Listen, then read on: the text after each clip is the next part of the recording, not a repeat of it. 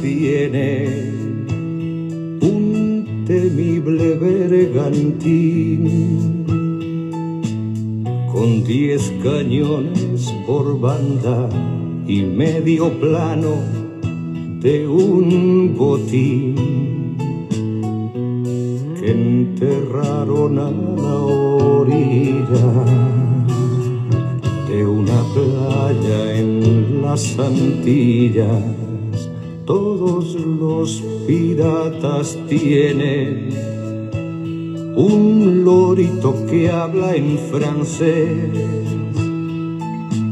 al que relatan el glosario de una historia que no es. Qué bella canción esta de Cerrada de Tránsito. Sí, señor, ya estoy aquí. Soy Jaime Miguel Andrade Béjar, su pirata cojo de confianza. Directamente desde el castillo de popa del pirata cojo hemos ya izado la bandera de las tibias y la calavera para ustedes en este bajel 40 cañones por banda apuntando directamente hasta Levante y todos ellos para divertirlos. Este programa es, por supuesto, como todos los demás, rigurosamente en vivo y en directo, de manera que todos los errores serán pocos y les prometemos más. Estamos aquí en Monteserrín, Quito, Ecuador, a 2.830 metros de altura, poco oxígeno, harto frío en la ciudad de Quito, pupo del mundo. recorrer los mares marchando una de piratas, larga vida y gloria eterna, para hincarles de rodillas hay que cortarles las piernas. Ah, ¡Qué bella canción! Sí, señor. No se olviden una vez más, les recomiendo, si es que, bueno, e, es un poco pleonásmico, redundancioso, si es que les gusta el programa, recomiéndennos con sus amigos. Y si no les llegare a gustar, no hay problema, recomiéndenos con sus enemigos. Mejor no hablar, se bebe en la vida de un trago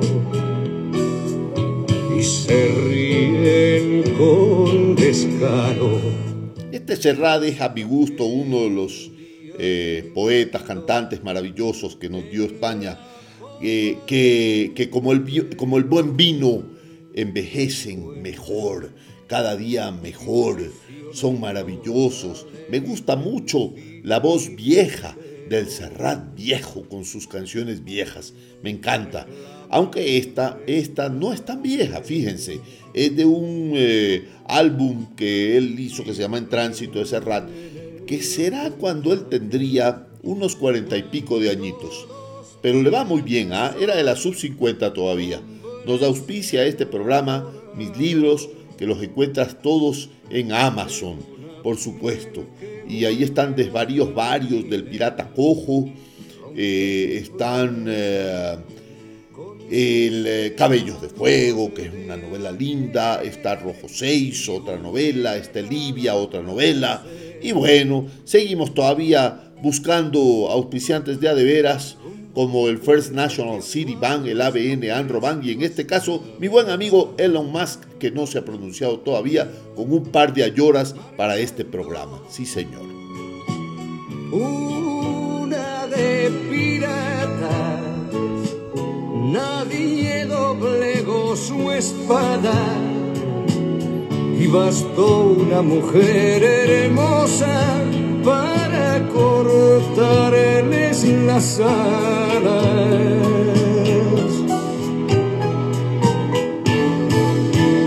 No hay historia de piratas que tenga un final feliz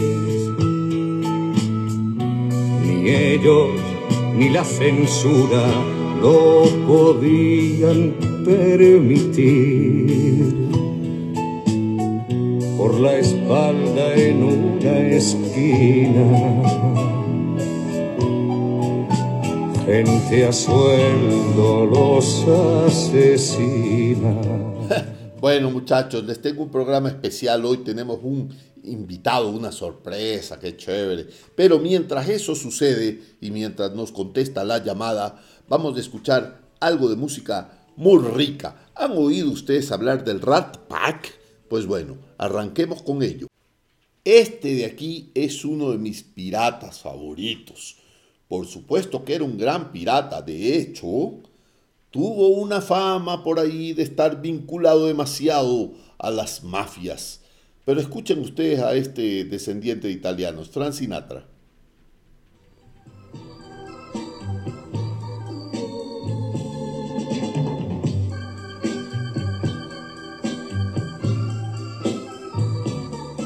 That's life. That's what all the people say. You're riding high in April, shot down in May. But I know I'm gonna change that tune. When I'm back on top, back on top in June. I said that's life. And as funny as it may seem, some people get their kicks stomping on a dream. But I don't let it, let it get me down. Cause this fine old world, it keeps spinning around. I've been a puppet, a pauper, a pirate, a poet, a pawn and a king. I've been up and down and over and out. And I know one thing. Bueno, mi querido Frankie, Blue Eyes, también le decían Blue Eyes, o también The Voice, la voz, simple y llanamente así. Era tal vez el más grande cantante, artista, actor que han tenido los Estados Unidos. ¡Qué maravilla! Sus eh, actuaciones también eran memorables. ¿eh? Eh, de aquí a la libertad, ¿se acuerdan? Eh, qué, belleza de, de, música que nos dejó como esta, por ejemplo. Y él formó un grupo de amigos, de amigotes, que reventaban en las noches neoyorquinas. Eh, uno de ellos era Dean Martin, ¿se acuerdan? Vamos a hablar ahora un poquito de Dean Martin. Eh, Sammy Davis Jr., este, este hombre negro, chiquito, graciosísimo y un maravilloso bailarín. ¿Qué bailarín en su época, junto con Fred Astaire y eh, Gene Kelly, diría yo, que de los mejores. ¿ah? Y también estaba Jerry Lewis, ¿se acuerdan del show de Jerry Lewis que al principio lo hacía con Dean Martin? Jerry Lewis y alguien más que se me escapa, que no era muy cantante, pero sí algo de actor, pero en todo caso este grupo se llamaba el Rat Pack y tenía un éxito gigantesco en Las Vegas.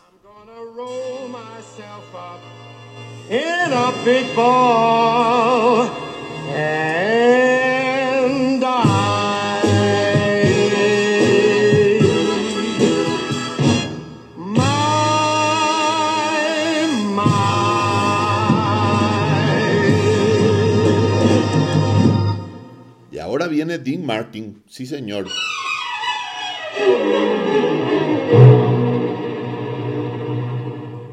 Everybody loves somebody sometime. Everybody falls in love somehow. Something in your kiss just told me my sometime is now.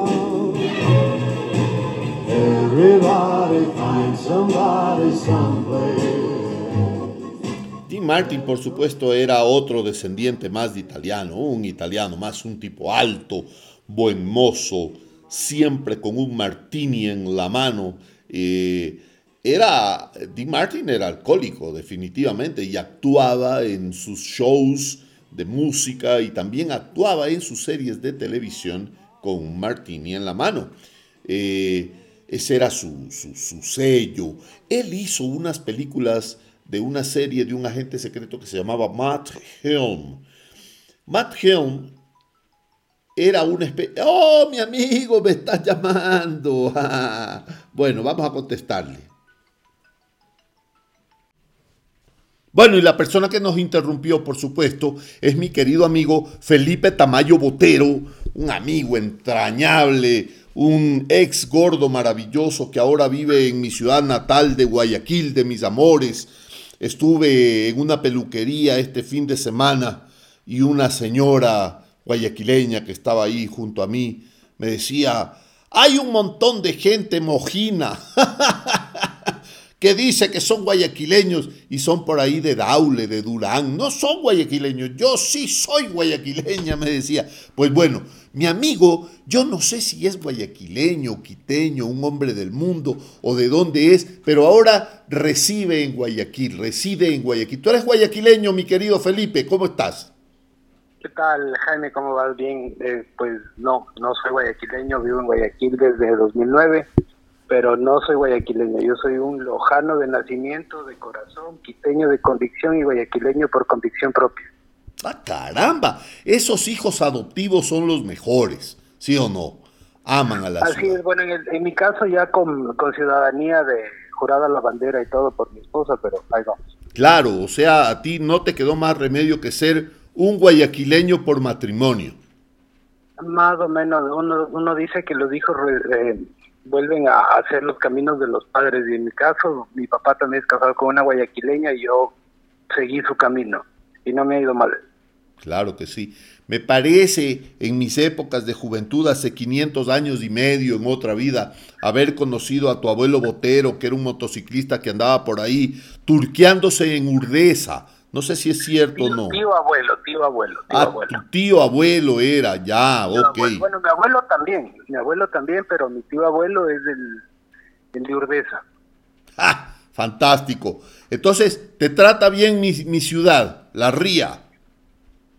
Bien, con mucho calor no me puedo quejar, pero bien, bastante bien. Una linda experiencia ese cambio de, de, de piso climático. Fantástico. ¿Cuántos años en Guayaquil? Chuta, desde 2009 para acá, 13 años, Dios mediante, algunos más. Qué barbaridad. Tantos años, ¿no, querido amigo? así, de, así de tiempo nos conocemos y más. Excelente. Cuando yo te conocí, eh, era un hombre perdido en los hobbies, andaba por ahí arreglando un bocho veterano con todas esas piezas originales. Lindo tu Volkswagen, ese pichirilo. ¿De qué, de qué, de qué año era? Ese era un 1970, que fue de mi mamá. Qué belleza de carrito era, con esos tapacubos redonditos, con ese espejo retrovisor de juguete solo del un lado. Era una belleza. Claro, Claro, ahí más o menos era, era algo así, donde bajabas la ventana, no oías del radio, subías la ventana y escuchabas música, pero te morías del calor. entrañable. ese, carro era, ese carro era entrañable de, de viajar, se recorrió medio Ecuador, me trajo a Guayaquil, me llevó a Quito. Uf, si te contara. Qué belleza. Te cuento, querido amigo, que yo tengo una anécdota con un Volkswagen. Te la voy a soplar ahí rapidito. Este era un Volkswagen que cambió mi mamá por una bicicleta y cinco mil sucres en, el, en Pastaza. Entonces ya te puedes imaginar, era una basura de carro. Un día... Negociando, pues ¿qué más esperas por dos dólares, güey? Por supuesto, imagínate, era, era un regalo maravilloso. Un día andábamos por aquí, por Quito, con ese carro que donde que te sentabas atrás, en el asiento de atrás, después de la primera hora te quemaba la nalga porque la batería empezaba a calentar los alambres. Y, un día nos rebasó nuestra, propia, nuestra propia llanta porque se salió en la Plaza de Toro y pasó corriendo la llanta más rápido que nosotros. Lindo era el carro, un bocho si yo te contara lo que a mí me pasó en el Volkswagen, mi primera salida con una enamorada en el carro allá cuando tenía 18 años. No. Fui, llegué a la casa de la chica, entré, saludé, vámonos de paseo, salimos y la batería estaba fundida y tocó empujar. Oh, qué lindo. Ah, imagínate. Oye, ¿cuánto mides tú, querido amigo? ¿De ancho o de alto? De alto, porque ya, ya no eres tan ancho como cuando te conocí. No, es que ya, ya de ancho ya no, pero de alto sí yo 1,84 más o menos. Un 84. Y es que no me he encogido. Ah, bueno, que se encojan otras cosas, porque bueno. Eh, pero, pero en todo caso, un metro ochenta y cuatro no está tan mal. O sea, si entras en un Volkswagen. Sí, claro, sobrado. Ah, qué bueno. Oye, pero de lo que te quiero conversar ahora, o de lo que quiero que tú converses hoy, es de una onda que ha cogido una viada enorme en este país. Nunca he visto tantos motociclistas como ahora, lleno de clubes, ahora que andaba en Semana Santa paseándome por, por la provincia de Cotopaxi, había una, ¿cómo, ¿cómo se llama cuando salen de paseo entre los Una rodada. Una, una rodada, un ride, una caravana. Eso. Depende como le quieras decir, qué tan aniñado seas. Claro, depende de la, del grado de aniñazón. Claro, no es lo mismo si andas en una moto chiquita que si andas en una moto super cara, ¿no? De la moto super cara dicen, nos vamos de ride, weón. De ride, weón. O sea que una, una rodada con Vespa, ¿cómo sería? Porque también es aniñada una rodada de Vespa. esos manes salen de ruta duro. Andan, de hecho, creo que andan incluso hasta más que los que tienen BM, así que no te metas con las Vespas que son cosa seria y un tema aparte. O sea, eso con, con, la patria, mi madre y mi Vespa no te metas. Más o menos, y con el y con el, la panadería de Don Pepe, saludos por cierto. Saludos a la panadería de Don Pepe, 2.830 metros de altura, harto frío, poco oxígeno, la panadería en la esquina, y Don Huilo que nos provee del pastel de naranja. En realidad, Don Pepe es el zapatero de los ah, de los Don Pepe es el zapatero, la verdad. Ya no hay de Como yo andaba andaba recordando esos tiempos, pensé que el karaoke del aceñito ya estaba para esta temporada. Claro, el karaoke de la ceñita que ahora queda en Mariana de Jesús frente a la empresa de agua potable, ya le vamos a pedir al auspicio, aunque sea en, en ron. Aunque más, más sea. Más sea, más sea en ron. Oye, querido amigo, y mm, entonces hablando de rodadas, vi una moto gigantesca y que era más un triciclo que una moto. O sea, por detrás parecía una persona que vendía helados. O sea, realmente no era muy bonita. de pingüinos invertida, seguramente era una Harley. Eh, era una Harley, era una Harley. Seguramente. Con una caja enorme atrás. Sí, para un cuerpo más o menos así en caso de... Un cuerpo enorme. secuestro. O una persona con una pata de palo como, como yo, algo así, para no caerse de oreja. Tú, por ejemplo, ahí sí serías más o menos, más o menos más divertido de lo que ya suele ser. Oye, me encantaría. Esa es una onda que me encantaría. Tú eres un harlista, tienes una Harley. No, eres una Suzuki Boulevard. Híjole, me mataste. ¿Qué es eso? La versión japonesa de una Harley, pero en Suzuki. La versión japonesa de una Harley, pero en Suzuki. O sea, es algo así como una Harley para chiros. Eh, más o menos. ¿Cuánto cuesta una moto así? Mira, si hablamos de precios, Ecuador no es la referencia, ¿no? Pero para que tú tengas una idea, en Estados Unidos eso cuesta casi lo mismo que una Harley. Wow, ¿por qué? O sea, del, mismo segmento y de la misma de la misma calidad puede costar casi lo mismo que una Harley, 20 mil, 25 mil, dependiendo. Aquí en Ecuador las usadas las consigues de 15, 18, Depende, o sea, hablar de precios de motos es, es un tema que a los motociclistas en general nos causa dolor en el bolsillo derecho o la chequera algunos. Claro. Porque las motos de Ecuador son ultra, hiper, mega recontra caras, nuevas y usadas aún más. Wow. O sea que tú para entrar en ese hobby tienes que entrar soltero, porque si quieres entrar de eso casado ya no te dejan. Eh, según las posibilidades, eventualmente sí, pero normalmente la gran mayoría empezamos solteros. ¿Y qué hacen aparte de andar en moto? Uf, depende, depende. Bueno, ahora que tú hablabas de los clubes, hay muchísimos, muchísimos tipos de clubes. Yo en Guayaquil pertenezco a Guayaquil Riders Moto Club, que es un club vigente desde 1995 Mi tío abuelo del que hablábamos al inicio, él fue su presidente por allá en el 97 hasta casi el 2005. Y de ahí para, para allá hay pues millones de clubes, ¿no? O sea, tienes los clubes de solo Harley, tienes los clubes como el mío donde no importa la moto mientras tengas moto. Eh, tienes los clubes solamente de los hombres de M, tienes los clubes solamente de Vespa, tienes los clubes de las motos chiquitas de menos de 500 centímetros cúbicos, entonces todos los clubes en general tienen pues la misma filosofía. Primero, unirse por la pasión de andar en moto y el gusto de, recorrer las carreteras y, la, y las calles de la ciudad. Eso como principio fundamental. Después, pues tienes clubes como el mío, por ejemplo, que nosotros siempre estamos armando temas de obras sociales, eh, nos reunimos a, a, rodar y estamos presentes de somos como que la atracción de la feria del pueblo. Entonces, como somos medios conocidos, nos invitan a las fiestas de cantonización, a, en Semana Santa, que a los festivales que hay en Salinas, de playas, de Golón, etcétera, etcétera, etcétera. Entonces, por ahí vamos. Ahora hay otros clubes que sí definitivamente se reúnen es a loquear y a correr y a medio matarse. Ese es otro tipo de clubes. Y hay otros clubes que que más que clubes son grupos de gente que le encanta andar en moto y pues hoy salen de aquí y pasan uno, dos, tres meses andando en moto y se dieron la vuelta a Sudamérica. Pues.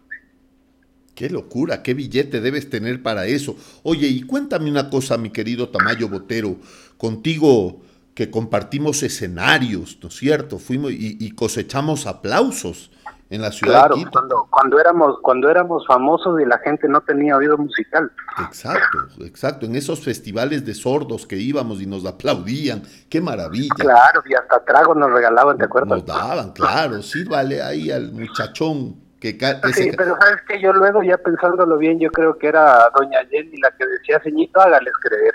Sí, denles un trago, por Dios. Porque la autoestima sufre, claro, la autoestima sufre cuando no te aplauden. Pero recordaba yo esas, esas épocas de rodada nocturna hasta altas horas de la, de la, de la madrugada, ¿no? Y, y, pero tú eras un, un magnífico salsero, ¿no es cierto? Y me preguntaba yo, ¿Ustedes solo oyen The Doors y eso o también le entran a la salsita los, los motonetos, los, los que manejan moto? Pues te cuento que hay de todo. O sea, en mi caso yo soy medio melómano y escucho cualquier cosa menos reggaetón. Me parecería terrible un, alguien que ande en te imaginas así con chaleco de cuero escuchando, a ella le gusta la gasolina, no pega. J Balvin o alguna cosa así, no, no, terrible. Claro, no. sería como vampiro, como vampiro al mediodía, me, me, imagino yo, sé, es algo así. Sí, más o menos, y en shorty y chanclas, no, imposible. O sea, hay de todo, ¿no? O sea, pero normalmente, normalmente, mira, cuando nosotros hacemos nuestros, nuestros paseos y terminamos en, en algún bar o terminamos en en, nuestra casa club y todo, normalmente la música que suena es la música que nos gusta, o sea, rock de los 80, rock español. Por ahí también ya cuando se prende la noche, ya los empieza a zumbar la bebida espirituosa, música de planchar que no puede faltar, pero normalmente escuchamos de todo. Ahora, si es una convención biker donde tienes a 400 motos rodando día y noche, ahí sí es rock, rock en español, rock, rock en español y buena onda. Ok, chévere. Te cuento, mi querido amigo, que aquí a, dos calles de mi casa eh, íbamos a un barcito porque era un, un, buen amigo que se llamaba el Moto Café y se reunían una cantidad de motonetos impresionante pero realmente es algo, es algo increíble porque parece que los, los bautizan con, con, no sé, con bujía de moto, con aceite motor de moto o algo, pero todos lucen precisamente como que manejan moto. O sea, son así como tú, ¿no? Calvos, grandes, fornidos, llenos de tatuajes y cosas así. Parece que fueran como, como, que conscriptos de motocicleta. Mm, bueno, o sea, hay de todo, ¿no? Depende. y depende mucho. O sea, yo, por ejemplo, eh, yo sí, yo soy calvo porque ya no hay de otra, o sea, y bueno, ayuda cuando usas casco, no te despeinas, te suda la cabeza y no se nota, entonces ya está súper bien. Pero hay de todo, ¿no? O sea, que sean todos altos, fornidos. Mira, tengo amigos que son patuchos de metro cincuenta, flacos, virquis, chiriciques, como decía una buena amiga nuestra, y andan en troncos de moto, pero nada que ver. Ahí conozco más gente que no tiene, no se hacen ni tatuajes con esfero Vic, punta fina. Así que eh, el estereotipar al motociclista es un error. Lo que sí siempre vas a ver es que, es una constante, es que normalmente todos andan o bien protegidos o todos andan enchalecados.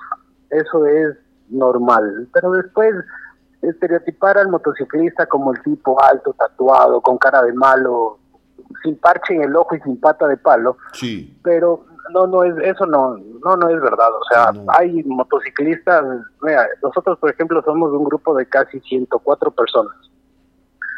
Y entre nosotros tenemos médicos, cirujanos, cardiólogos, abogados, arquitectos, ingenieros, dueños de negocio, profesores de universidad, o sea, cocineros, hay de todo. Qué bello. O sea, no son precisamente los ángeles del infierno. No, no, no.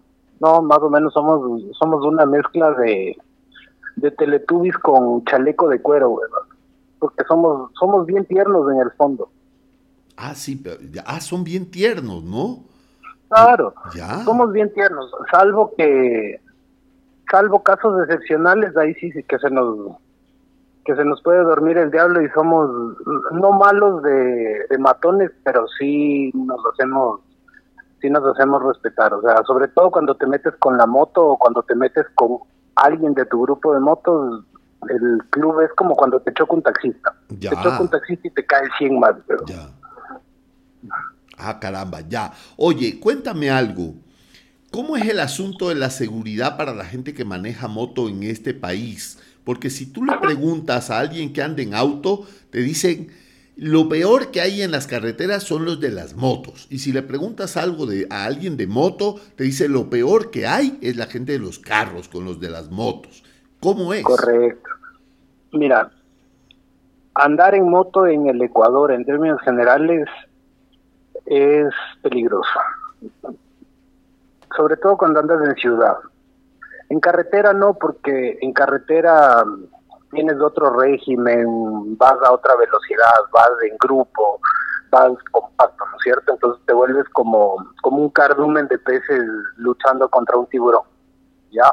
Pero cuando tú estás en la ciudad y vas solo o vas con un pan a tomarte un café o a, o a darte una vuelta por salir, sí es complicado porque cuando tú vas en la moto primero tú no vas con el celular, no vas escuchando música, no vas chateando, no vas eh, pendiente de que el de al lado suba o baje el vidrio o, que los pelados que van en el asiento de atrás te van haciendo bullying y te preguntan cuánto falta o ya llegamos. Cuando tú vas de moto, tú vas concentrado en disfrutar tu, tu trayecto del punto A al punto B. Y obviamente pues estás pendiente de no caerte en un hueco que es criminal en, nuestro país y te puede causar un accidente fatal. Y vas preocupado de que el de adelante no te frene a gol, no te frene de golpe, porque ya sabes cómo suelen ser los los tránsitos en, el Ecuador en términos generales. Eh, vas pendiente de que no venga un bus o una camioneta o un auto a cerrarte o que de repente se te parquean en la vereda del lado derecho y te abren la puerta sin ver o sea, es, para el motociclista es muchísimo más peligroso que para el que para el, conductor de automóvil. Pero también hay que reconocer de que los motociclistas, eh, sobre todo los que andan en moto habitualmente en su diario, en su trabajo, en como medio de transporte y todo, son un peligro también porque no respetan las normas de conducción, porque van esquivando, van avanzando entre, entre los carros, te rebasan por la izquierda, te rebasan por la derecha, zigzaguean. O sea, es un peligro también para el, o sea, no solamente para el que maneja la moto, sino también para el peatón, también es un peligro para el, el conductor de auto, o sea, es un, o sea, es un cúmulo de, cositas que hay que saberlo distinguir. Y eso pues, solamente te das cuenta cuando, cuando lo, lo ejecutas, porque al final del día, mira, la persona que va en su carro, cuando empieza a andar en bicicleta, dice, uy, qué peligroso que ha sido. Y, lo mismo pasa cuando coges una moto. O sea, hay gente que comienza a andar en moto y dice, chuta, la verdad es que ha sido peligrosísimo andar en moto. Y cuando ya tienes esta, esta vivencia, tú puedes decir, como conductor de carro, conductor de moto o lo que sea que conduzcas, que la seguridad empieza por ti. O sea, si tú manejas y cumples las normas, etcétera, etcétera, etcétera, la seguridad vial a estar presente en todo momento. Pero mientras no tengas esa vivencia o esa retroalimentación de alguien muy cercano a ti, esa parte no la vas a entender nunca en los días de tu vida. Claro, es, es absolutamente cierto. Y también las, las consecuencias desastrosas de esos peligros cuando se vuelven una realidad contigo y tienes un accidente, ¿no es cierto? Claro, Entonces, lógico, ahí, o sea, tú sabes. nosotros hemos tenido, nosotros hemos tenido accidentes de, de gente, de gente muy cercana, amigos, amigos de motos y todo, en, tanto en la ciudad como en la carretera. O sea, mira, te pongo el caso de, de un amigo, amigo mío, regresando de, la, de un viaje a, la playa, el tipo pasaba por uno de los muchos puentes de la desnivel que en Guayaquil y su novia iba en el asiento de atrás con una camisa amarrada en la cintura. ¿Ok? En una de estas, la camisa se revoló con el, con el, con el viento, se le metió en la llanta posterior, se enganchó y salieron volando los dos. Al final le pusieron al pan a media ferretería con clavos y toda esa vaina y estuvo casi un año con operación tras operación. O sea, no dependió de nadie más que de él mismo ese accidente. Así mismo tuvimos un accidente hace como dos años, o, sí, antes de la pandemia, como hace, hace dos años y un poco más, en la vía a Montañita, habían, había ganado en la carretera, ¿no es cierto? Antes de, antes de llegar a antes de llegar a dónde, te explico, antes de llegar a, a San al Pedro, pelado por ahí. San. Pablo, Manglar Alto, por ahí. Sí, y, y, por, y, de repente por ahí salió un ternerito. Y el ternerito salió asustado por la moto y la mamá vaca salió corriendo atrás de su ternero y se lo llevó a mi pana que venía en una Harley a 100 kilómetros por hora, se lo llevó puesto y el tipo rodó casi 400 metros. No tuvo mayores daños que un par de costillas y raspones, pues todos los que te puedas imaginar. Pero, o sea, en, en, todo caso, esas cosas tú las aprendes cuando tú las, tú las vas aprendiendo con el tiempo, ¿no? O sea, yo ventajosamente en mi vida accidentes de moto, más allá de una caída por la moto pesada y estar mal parado o estar así como que pensando en en llegar rápido a y Z lugar en un semáforo que la moto se me ha caído y medio me ha golpeado, nada más. Pero después de eso hay dos clases de motociclistas, ¿no? El que se cayó y el que algún día se irá a caer. Claro. De ahí para allá a todos nos puede pasar. Claro que sí. Oye, tú sabes que yo tuve un año una, una moto chiquita, esas cuando uno es estudiante, por ahí en quinto curso y, y, me partí la madre en esa moto. esas ganas de hacer barbaridades que tiene uno. Una, una de esas sí. Yamaha 175. No me sorprende, la verdad. En tu caso no me sorprende. No, es verdad. ¿Qué, ¿Cuántas? Un día voy a hacer un programa con las barbaridades que he hecho yo, con la pata de palo y todo, y se van a sorprender. Oye, una... Por favor, no le vas a hacer escuchar eso a don Jaime, vaya, vaya a enterarse de cosas que no debe. Pues te cuento que hoy es el cumpleaños del general y ya se ha ido poquito a poco a la vejez, se ha ido enterando de algunas cosas bien ricas. Le causan mucha gracia ahora. bueno, es que ya, es que ya contigo, si no, ya contigo, si no puedes, ya toca entender. Sí, sí, sí, sí. Yo, yo sí pido comprensión y ternura. Sí, amor, comprensión y ternura. Oye, este. hay gente que te la podemos dar. Sí, sí, por supuesto. Tengo mis amigos amados. Oye, ¿qué te iba a decir? Ah, mira que yo soy de poco caminar, entonces disfruto mucho los paisajes y andar en el carro, en la carretera, pero debe ser completamente diferente ir en una moto con el viento sintiendo el motor así vibrando en la nalga. Una, debe ser algo espectacular. ¿Cómo es andar en moto por las carreteras del país? Si es que, si es que puedes tú explicarnos. Andar en moto por las carreteras del país es una sensación es una sensación súper, súper gratificante porque te hace ver el paisaje de otra manera. O sea, tú, cuando andas en carro es más o menos como cuando te vas al cine a ver una película sencilla en, dos dimensiones, ¿cierto? Pero cuando tú andas en moto, es más o menos como que te fueras a la función en sala D-Box con 3D y efectos de Disney. ¿cachas? O sea, cuando tú andas en moto, tú no, tú no ves el paisaje. Cuando tú andas en moto, tú eres parte de ese paisaje. Ah, mira, qué bonita Entonces, descripción. Y tú, te vuelves, y tú te vuelves parte de ese paisaje porque la gente te queda viendo. ¿Me cachas? O sea, tú vas en la carretera y de repente pasa por ahí al lado tuyo y alguien coge, te hace luces, te pita, te saca la mano, te saluda, te pregunta a dónde te vas. Este, es súper, súper, súper bacán, porque la gente, a pesar de que diga que la moto es peligrosa y todo, a la gente le gusta la moto.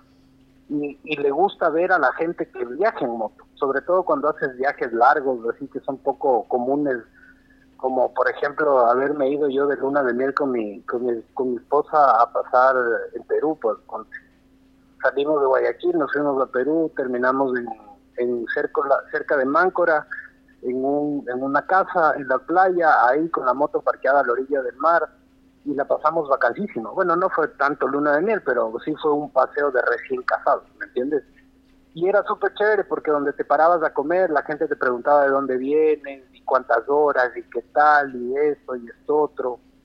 Y mientras ibas en el trayecto, también pues vas sintiendo el viento, si te agarra la lluvia, sientes del fresquito la lluvia, te levantas del casco para refrescarte un chance, de repente por ahí te comes uno que otro mosquito, o sea, es, es literal como meterte a una de estas montañas rusas de Disney, o sea, es súper bacán. Qué maravilla, qué maravilloso. Oye, Tamayo, te cuento algo, fíjate que hace poco, poco, no será, no será un mes tal vez todavía, Íbamos hacia el norte, a esta provincia de Imbabura, que es maravillosa, es una provincia bellísima, y pasábamos el peaje de Oyacoto, y entonces tú tienes a la izquierda todos esos valles repletos de florícolas, ¿verdad? Y al frente tienes este, este paisaje que parece un paisaje de estepa africana, con eh, esas acacias ahí, todas secas, todas espinosas, y de repente, de una quebrada hacia, a, nuestra mano izquierda de la quebrada, que baja, bajará unos 300 metros, tal vez hacia el valle, sale un cóndor, un cóndor bellísimo con las alas extendidas, no negro con el centro de su envergadura blanca. No, Jenny me dice, ¿qué es eso? Y me dice, es un gallinazo. Le digo, no, es un cóndor. Y era un cóndor. ¿Qué, qué, qué será lo que ha visto una persona que anda en moto dándole las vueltas a este país? Cuéntanos. Pana, pues te puedo decir que una persona que anda en moto en este país ve cosas y siente cosas completamente diferentes. O sea, primero, cuando tú te subes a, tu moto, empiezas, empiezas, tienes, cuando andas en moto tienes como tres viajes y no es que no es que fumas algo y te pegas de un viaje de esos, no, no, no, o sea, tú, cuando andas en la moto te armas tres viajes. Primero porque lo planificas, vas planificando las paradas, más o menos vas sacando el tema en función del consumo de tu moto, vas descubriendo rutas. Ese es el primero. El segundo es cuando empiezas a guardar cuánta chuchería necesitas llevar en la moto, te jalas una, dos, tres maletas y vas viendo el peso y toda la vaina y el otro es cuando ya realmente sales.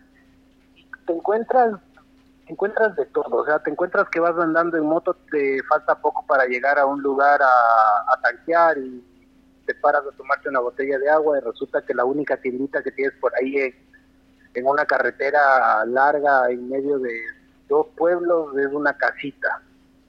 Llegas de esa casita y te, te brindan comida o estás escuchando a un señor mayor tocando guitarra, cantando pasillo, o sea, te- la gente, los niños, ver, ver a los niños quererse tomar fotos con tu moto, o sea, sacan una cámara de, de donde no sea y, y que les lleves a dar una vuelta, o sea, cuando tú andas de moto tú conoces más allá que conocer temas así como que ver un cóndor y, y ese tipo de cosas, lo que tú haces es conocer gente.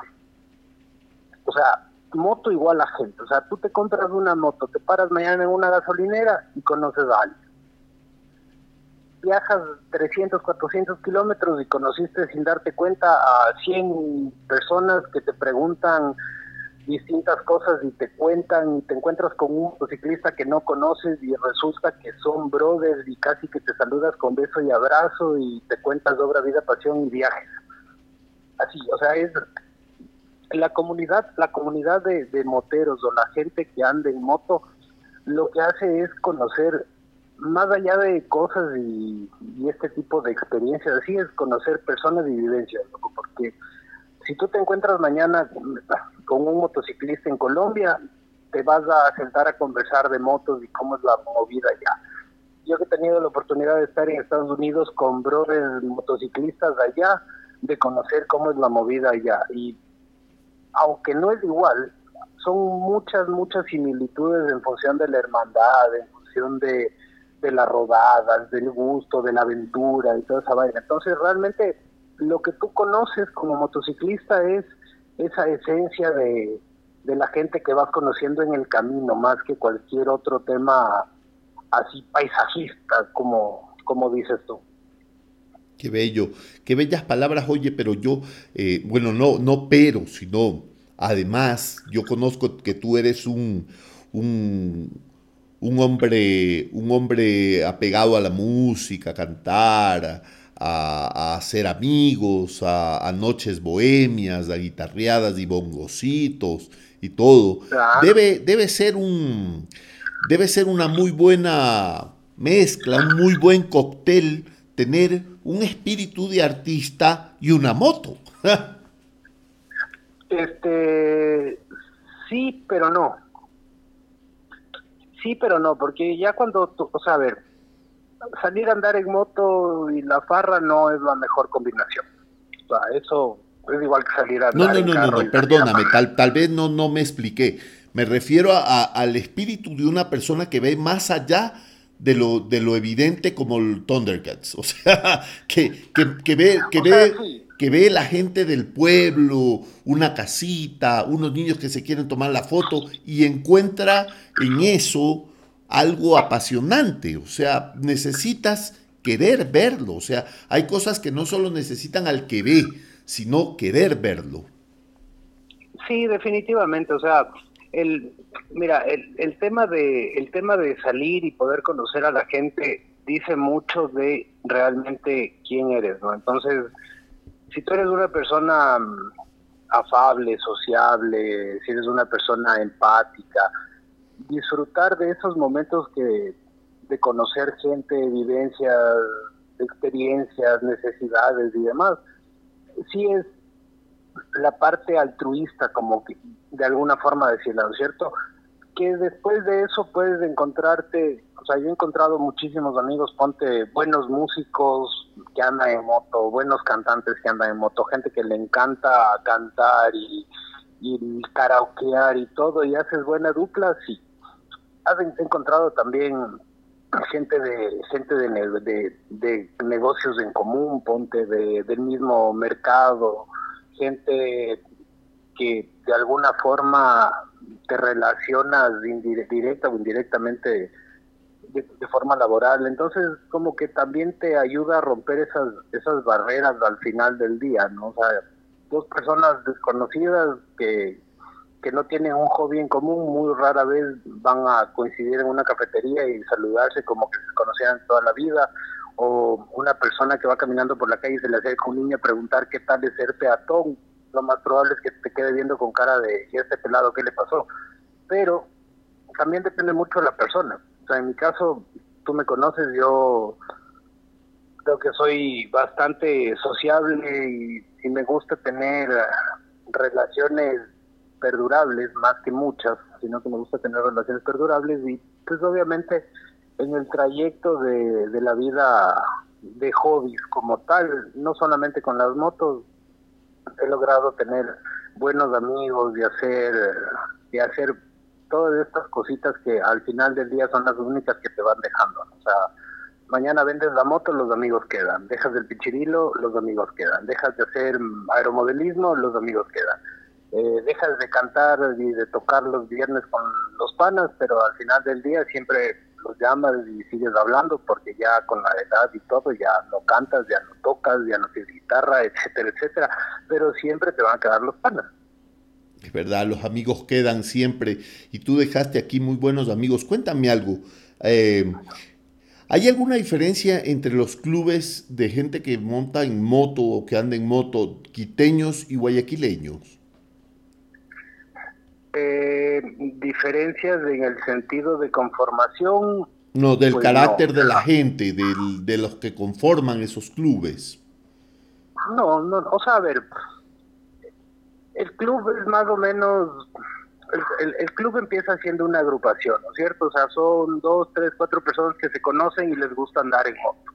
Entonces, normalmente hay, hay un tema muy difundido últimamente, que es lo que tú dices, que han formado clubes y todo, y es un tema que en el, en el Ecuador se le conoce como la cultura biker. La cultura biker es la réplica de todos estos clubes gringos que han ido apareciendo a lo largo de los años, donde tienes a los famosos Hell Angels, y a los Mongols, y a los Pagans, y a los X, a los y a los Z, y así sucesivamente, y te podría nombrar muchísimos más, ¿no es cierto? Pero básicamente los clubes de motos están divididos entre los clubes, clubes, o sea, los clubes que de alguna forma tienen cierto reconocimiento y cumplen ciertos requisitos y las agrupaciones donde son un grupo de amigos que andan en moto. Entonces, los clubes más allá que sean de Quito, de Guayaquil, depende qué tipo de actividades quieren realizar.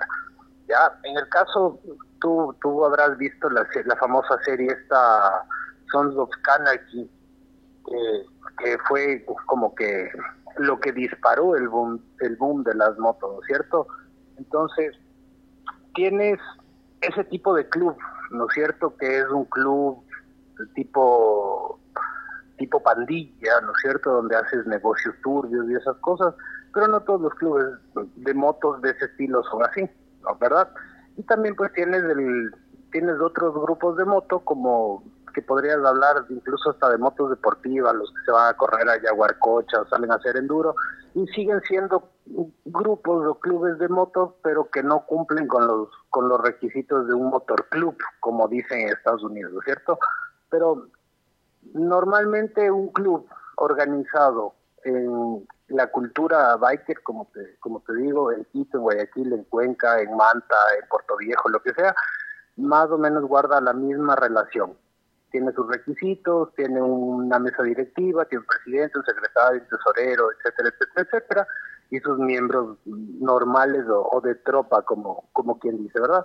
Y los otros, pues los que no están organizados, no tienen jerarquías, no tienen nada y simplemente tienen el gusto de robar.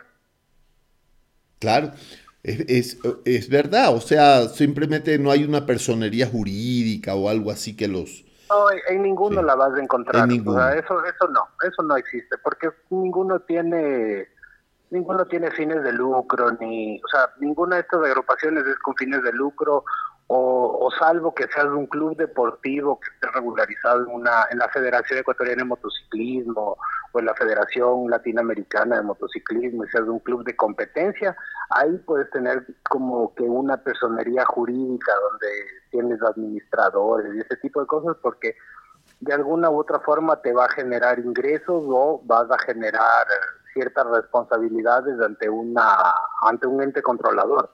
En el caso de, de mi motoclub, y te, y, te hablo del mío porque yo lo conozco de cerca porque he estado formando parte de la directiva y todo, yo te puedo decir que nosotros no tenemos personería jurídica, no tenemos un RUC, no emitimos facturas, no y todo es a punta de contribuciones de los propios socios. O sea, es, el club es de socios para los socios.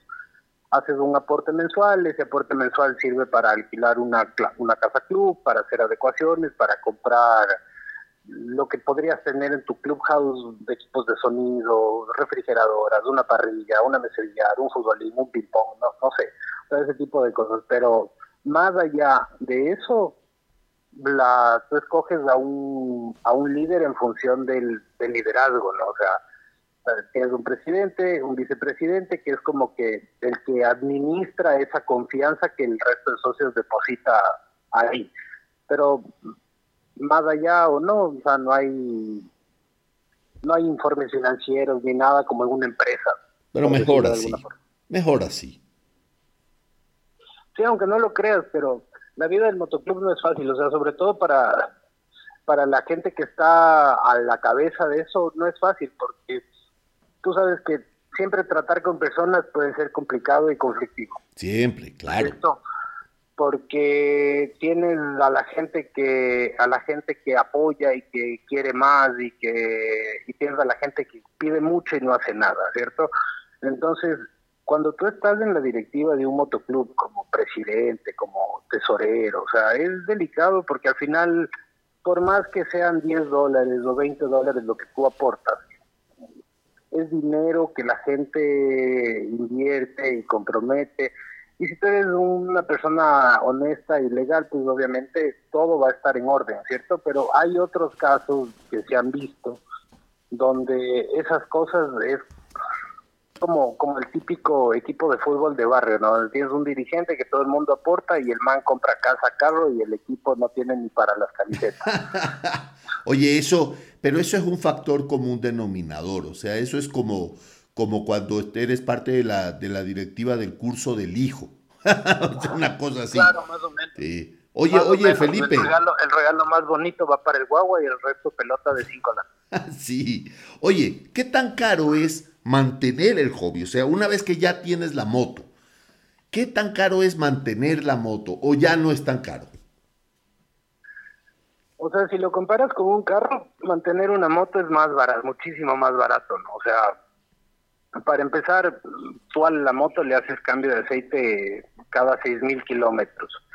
Ya, en el caso de una persona que se dedica a andar en moto como hobby y sale una vez a la semana, dos veces a la semana, por ahí cambia de aceite una vez al año.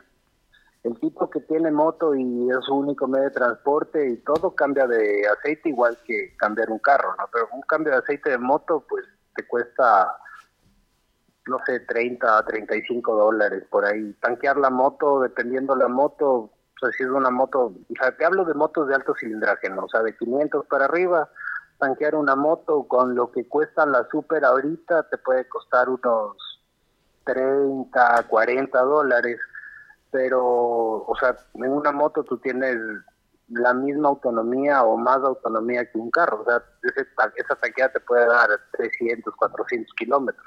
¿Y tanqueas con super? ¿La moto la tanqueas con super? Eh, sí, claro. Ah, ya. O sea, es que acuérdate que acuérdate que igual las, las motos son motores de combustión y son motores de combustión de alta compresión. Entonces, obviamente necesitas un buen combustible para que la moto te aguante. Si le pones eco, eco país y todas esas vainas, igual te va a funcionar, pero al, a la larga te va a dar los mismos problemas que un carro con, con mal combustible. O sea, te tocará reparar el motor y todo. Ahora, ¿qué puede ser como que lo más caro de la moto? Cambiar de llanta. O sea, eso, ponte, en una moto como en una moto como la como la que yo uso, es una es, un tema súper caro un cambio de llantas porque te puede costar lo mismo que cambiarle las llantas a un carro. Ah, ¿ya? entendí. Ya, A claro. 300, 400 dólares, dos, o sea, por dos llantas 400 dólares y en tu carro tú puedes encontrar llantas desde 60 dólares para tu Claro, carro. por claro, 50 dólares, así, claro, por supuesto. Exacto. Ya, este, de ahí, pero de ahí, de ahí, lo más caro de, lo más caro de mantener la moto realmente no es la moto, sino son los accesorios de la moto. O sea, eso es, eso es caro. Porque, por ejemplo, eh, si tú te dedicas a pasear y vas, como que usas la moto para salir a tomar café y regresas, no pasa nada. Pero ya cuando empiezas a viajar y empiezas a que las botas, que los guantes, que el pantalón, que la chompa, que la camiseta, que la maleta, que el ni sé qué, que ni sé cuánto, y empiezas a gastar y gastas y el casco y el casco para la ciudad y el casco para la carretera y el casco para el verano y la chaqueta para el invierno y así y vas haciendo un closet solo para la moto, ¿no? Entonces en mi casa, por ejemplo, es un chiste porque yo tengo en mi ropa normal un closet chiquitito y, en, y para la ropa de moto tengo un closet entero. y como cinco cascos y como tres pares de botas. Wow. Entonces, realmente todo eso es lo, es lo caro. Claro, y suele ser bien caro. Todos los accesorios de hobby suelen ser bien caros. Oye, una pregunta. ¿Tú andas en moto todo el día o solo para ir a pasear en el hobby? No, y en este punto es dando cuando me dejan, güey. ya, caramba. Sí, no, Qué ya, en este coincidencia. punto- En este, punto, es- en este punto es cuando me dejan. O sea, no, nor- normalmente nunca he sido de, o sea, en, en esta época del año, particularmente en esta época del año, prácticamente la moto pasa. O sea, esta época de diciembre a, a mayo, junio, que es full agua y ya sabes cómo se pone por acá, es medio complicado andar en moto porque se vuelve más peligroso de lo que normalmente es. O sea, si, si con sol no te ven, con lluvia te ven menos, ¿verdad? Entonces, en esta época del año particularmente no. O sea, yo particularmente no, cero. Pero después de eso sí, si el clima está bueno, si está despejado, si está con bastante sol, sí puede darse el caso de que me voy a trabajar en la moto y regreso y todo. Si no, pues normalmente los jueves en la noche con los amigos y fines de semana a cualquier actividad, a pasear, a comer, a dar la vuelta a la playa, ir de regreso a Machala, a Manta, a Cuenca, no sé, es- ese tipo de, de cosas así, pero conozco gente que sí anda en moto todos los días y sí la sufren y la padecen. Claro que sí, claro que sí. Debe ser, eh, debe ser amargo que te caiga un aguacero en moto, ¿no? Pues, ¿qué te digo? O sea, en una moto, en una, en, en- en condiciones y condiciones, ¿no? O sea, en Guayaquil que tienes humedad alta, calor alto, el motor de la moto que calienta, y a eso le sumas un aguacero, es más o menos como meterte un sauto. Claro. O sea, en la costa. En la sierra, más o menos igual, pero con la diferencia de que tienes calor en las piernas y frío en el pecho. Claro. pero sí es, es turrísimo, ¿no? Porque muchas veces sales todo producido de motociclista para tomarte las fotos. Hecho y, los rulos. pues. Bueno, no en tu caso, pero alguien, alguien. Sí, bueno, a mí no se me dañan los churros, pero sí pasa de que sale súper súper bacán a andar en moto y no llegas a la esquina y se abrió el cielo y, y tienes dos opciones, o te sigues mojando y te amargas y te amargas por si acaso alguien te vaya a chispear o te vaya a, a golpear o lo que sea, o te regresas la caleta y guardas la moto. Claro. O sea, pero pero normalmente yo no ando en moto todos los días o sea el, el tráfico de el tráfico de Guayaquil para para el tipo de moto en la que yo ando no es o sea realmente no es o sea, haz de cuenta que mi moto mide casi lo mismo que un que un Spark de, de largo y pesa más o menos 300 libras entonces es una moto súper pesada para el tráfico de la ciudad no es mm, lo más cómodo acelerar, frenar, acelerar, frenar, acelerar, frenar. Y si a eso le sumas el calor del motor, se vuelve incómodo. Entonces Claro. es una moto como para salir en fresco y, y rodar largo, largo, largo, largo, largo, largo, largo rato, o sea, 200, 300 kilómetros. Qué rico. Oye, vamos terminando ya, mi querido amigo. Me he divertido enormemente contigo. Ahora, como siempre, eh, la gran mayoría de la gente que, que escucha este podcast son los amigos, la, la gallada, los grumetes, los tripulantes del bajel. Y muchos de ellos están en la sub 50, en la sub 60 y algunos están al borde de ya de al borde de entregar de herramienta, inclusive están en la subtumba, como dice mi amigo el Nelson Maldonado. Y, y lo que tienen ya son, si no nietos, por lo menos hijos. Y tú sabes que los papás y, alguno, y alguno que otro bisnieto. Y alguno que otro bisnieto también, claro. Saludos, comandante Guido. Saludos. al comandante Guido. Oye, eh, ¿y tú te acuerdas esa frase célebre de los papás? Si quieres moto, mejor te regalo una pistola. Bueno, la gente, por supuesto. Los, los papás tienen sus resquemores con la moto, ¿no? ¿Tú qué les dirías a los papás de un, de un muchacho así, 16, 17, 18, que dice quiero moto? Mira, pana, yo te lo voy a decir de la siguiente forma. Como se lo dije a mi papá cuando llegué la primera vez en una moto y me dijo, te vas a matar. Le dije, tú me has enseñado a mí a andar chileando. No, ¿no es cierto? Entonces confía en mí. Pana, si tú criaste tus hijos de la forma en la que normalmente se hace, con principios, valores, respeto, responsabilidad, control, etcétera, etcétera, etcétera. La moto es un pasatiempo como el papá que lleva a su hijo a entrenar fútbol todos los días de 4 a 6 de la tarde como tu ñaño, ¿cierto? Tú lo criaste a tu hijo irresponsablemente de papito haga lo que se le dé la gana porque al final cualquier cosa se soluciona hablando y con plata y, y dando y volteando las, las normas y todo le des carro, le des moto, le des bicicleta, el pana se va a hacer mierda. O sea, sorry por el francés, pero creo que esta hora ya se permite. Sí, sí, es, es eh, hora abierta, hora, hora adulta.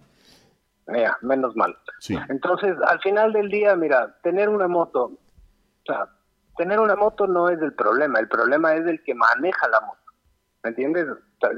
yo te digo y te lo repito, yo no he tenido accidentes más allá de una virada en una moto, o sea, nunca me he caído, no me he roto un hueso, no me he partido la cabeza, no he matado a nadie, no, no ha pasado y espero por lo menos seguir así una temporada. Pero cuando me pase te llamaré y te diré, tuve un accidente y no pasó nada y no maté a nadie y estoy bien y ya.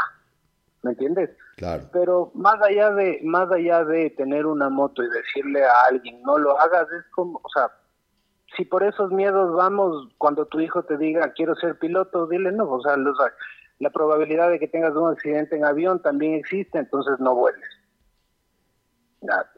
Tu, papá, a tu papá se lo hubieran dicho y en esa época creo que era peor porque los aviones no eran lo que son ahora.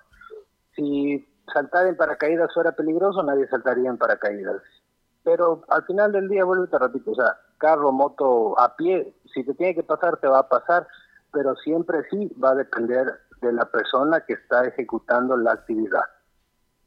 Fantástico, tienes toda la razón. Oye, querido amigo, ¿oíste el podcast que hice, que hice con el Hugo con el Pablito Estrella, con toda esa tripulación? ¿Qué te ha parecido hasta aquí?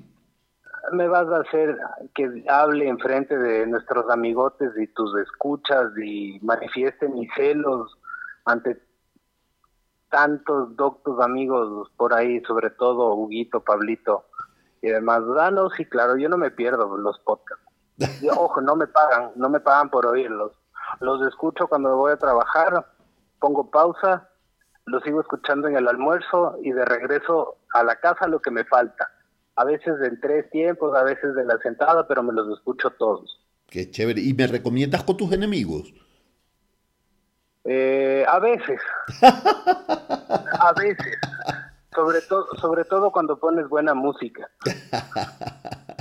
yo, yo pongo muy buena música. ¿Sabes qué música estaba poniendo antes de que arranques?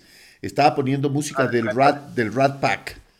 O sea, mm, eh, estaba poniendo música de, de Dean Martin, este, ah, de Sammy Davis Jr., estaba poniendo música de, de, Blue Eyes de la voz.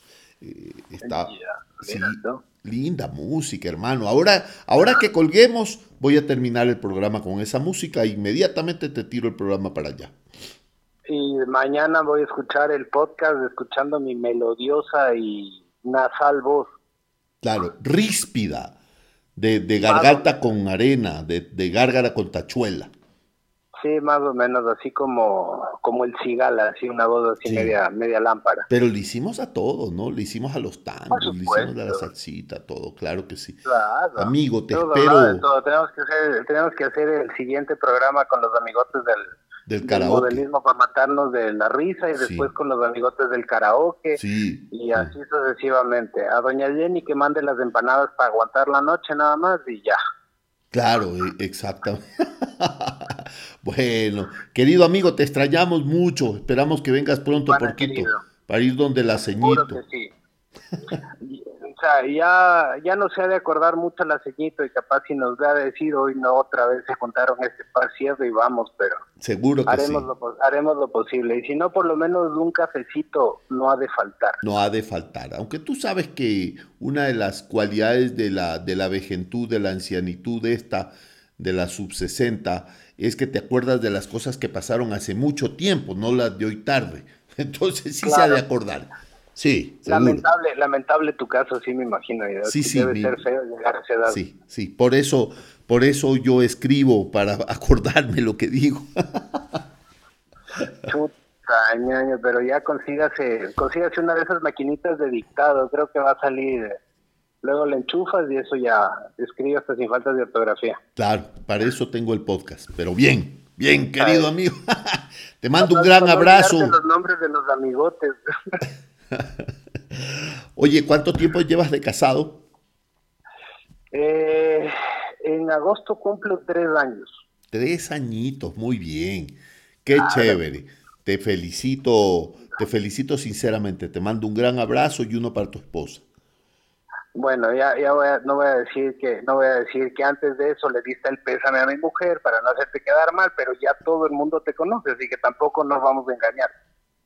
Sí, eso, eso es lo bueno de tener mala fama, pero desde antes. O sea, si saben cómo soy, ¿para qué me invitan? Exacto, y si no me invitan me extrañan, así que ya. Exactamente. Amigo, te mando un gran abrazo. Salúdeme a toda la monarquía.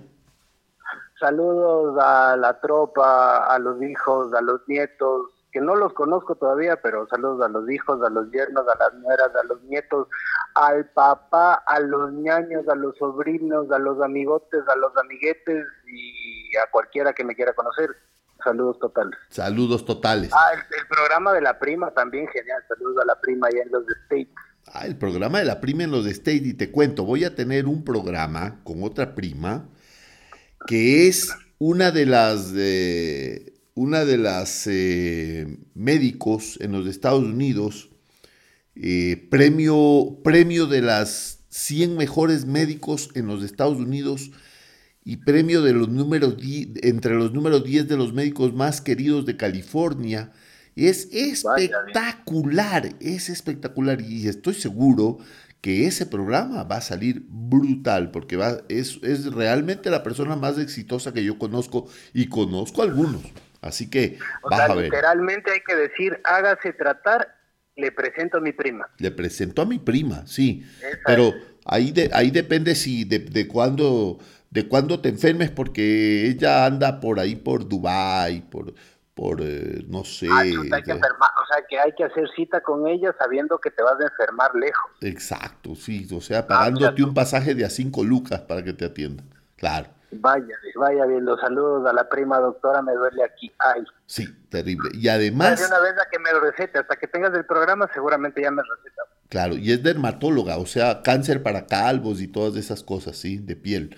Así que ve, con este sol que hace por este por este paraíso tropical llamado Guayaquil, brother, no tienes idea. claro. No tienes idea. Claro. Te sudan partes que desconocías que, que tenías. Claro, te suda dentro de las orejas, o sea, es terrible, Guayaquil. Yo, yo cuando voy a Guayaquil, Te sudan los ojos, weón. Los ya con ojos, eso sí. es el colmo. yo, yo cuando voy a Guayaquil ahora me siento como una viejita de esas que se le hinchan las piernas y todo eso, o sea, es terrible. Te entiendo, te entiendo porque a mí me pasa lo mismo cuando voy a Quito, me duelen los huesos, me da sorocha y eso Claro. pues, viví años, ¿no? Te pegas la bocanada y no hay aire. Simón, qué feo ser así. Qué feo ser así. Compadre, un abrazo grande. Ahora sí terminemos. hermano. Nos vemos, un abrazo para todos. Nos Saludos, vemos, hermano. noches. Chao, saludos, chao. Y vamos a terminar este programa escuchando algo más de la música maravillosa de Francis Albert Sinatra. Y en esta ocasión quiero que lo escuche con ustedes con Antonio Jobim o con Antonio Carlos Jobim. Esta es la chica de Ipanema, la chica de Ipanema. Bello, bello.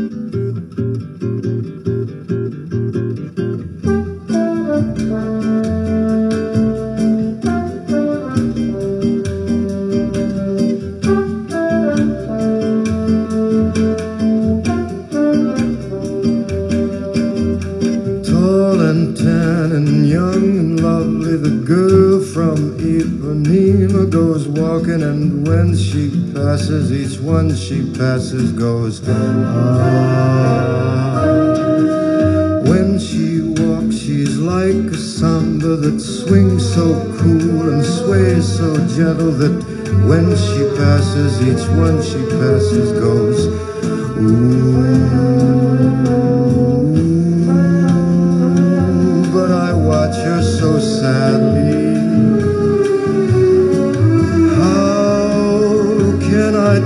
I love her? Yes, I would give my heart gladly. But each day when she walks to the sea, she looks straight ahead, not at me. Tall and tan and young and lovely, the girl from Ipanema goes walking and when she passes, I smile, but she doesn't see. Doesn't see. Olha que coisa mais linda, mais cheia de graça. Ela, menina que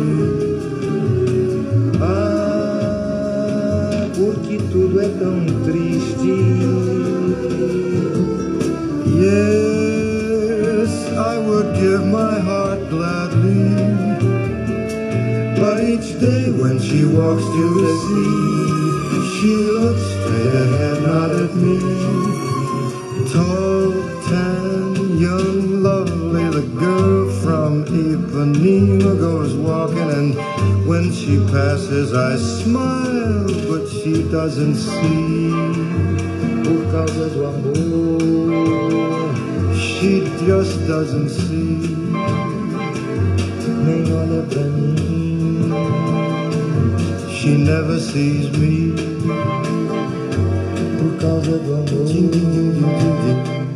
bella esta canción, ¿verdad? Es increíble la versatilidad que tenía Frank Sinatra para cantar en esta ocasión, eh, cantando con, con Antonio.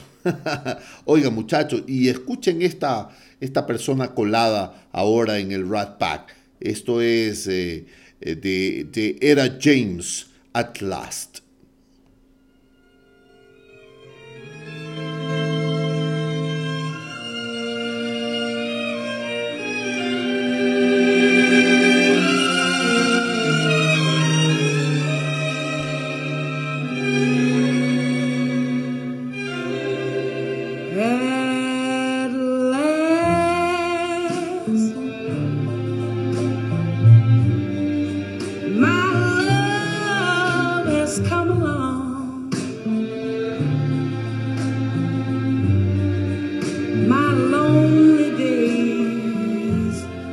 over.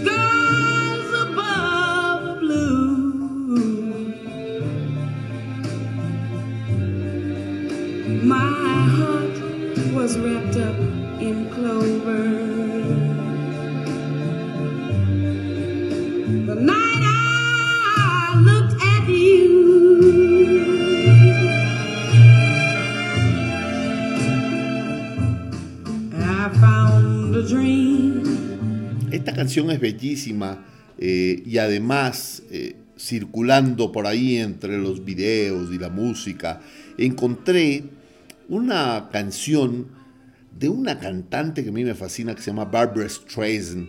Barbara Streisand me gusta mucho cómo ha mantenido su nariz. ¿Quieren conocer ustedes la nariz del pirata cojo? Es así, como la de Barbara Streisand. Hermosa. Pero esta versión la canta con Celine Dion.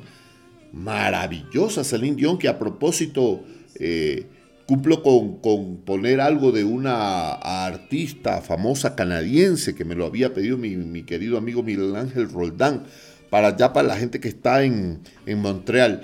Ahí les va entonces esta canción que se llama Tell Him, Tell Him eh, de Barbara Streisand y Celine Dion, que a mí me encantó.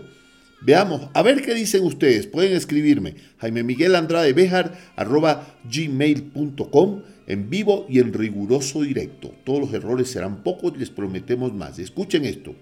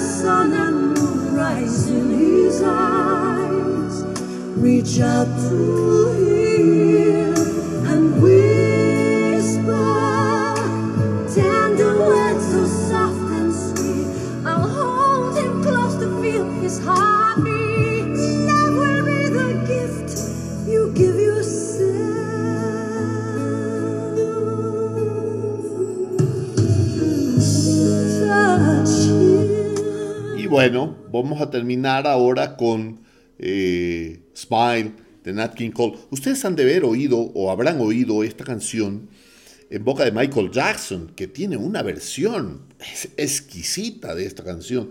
De hecho, mucha gente cuando escucha esta canción eh, cantada por su hermano Jeremiah, Jeremiah cantó este Smile con la orquesta de André Rieu en uno de sus conciertos, no, no sé dónde, no me, no me atrevo a no me atrevo a equivocarme tanto, pero en Europa casi con toda seguridad. Y le invitó a este Jeremiah Max Jackson. ¿Cómo lloraba la gente? ¿Cómo lloraba la gente? Busquen, busquen ese concierto, es de André Rieu y, y es, y es, eh, Smile. Sin embargo, escuchen, esta versión es original, es de Nat King Cole. Smile, though your heart is aching. Smile, even though it's breaking. When there are clouds in the sky, you'll get by. If you smile through your fear and sorrow. Smile and maybe tomorrow you'll see the sun come shining through for you. Light up your face with gladness, every trace of sadness. Although a tear ever Vamos ya bajando las tibias y la calavera del mastelerillo de Mesana. Si, si lo han disfrutado, recomiéndennos con sus amigos y si no les gustó, recomiéndeme con sus enemigos. Nos vemos la próxima, queridos grumetes. Todo a levante.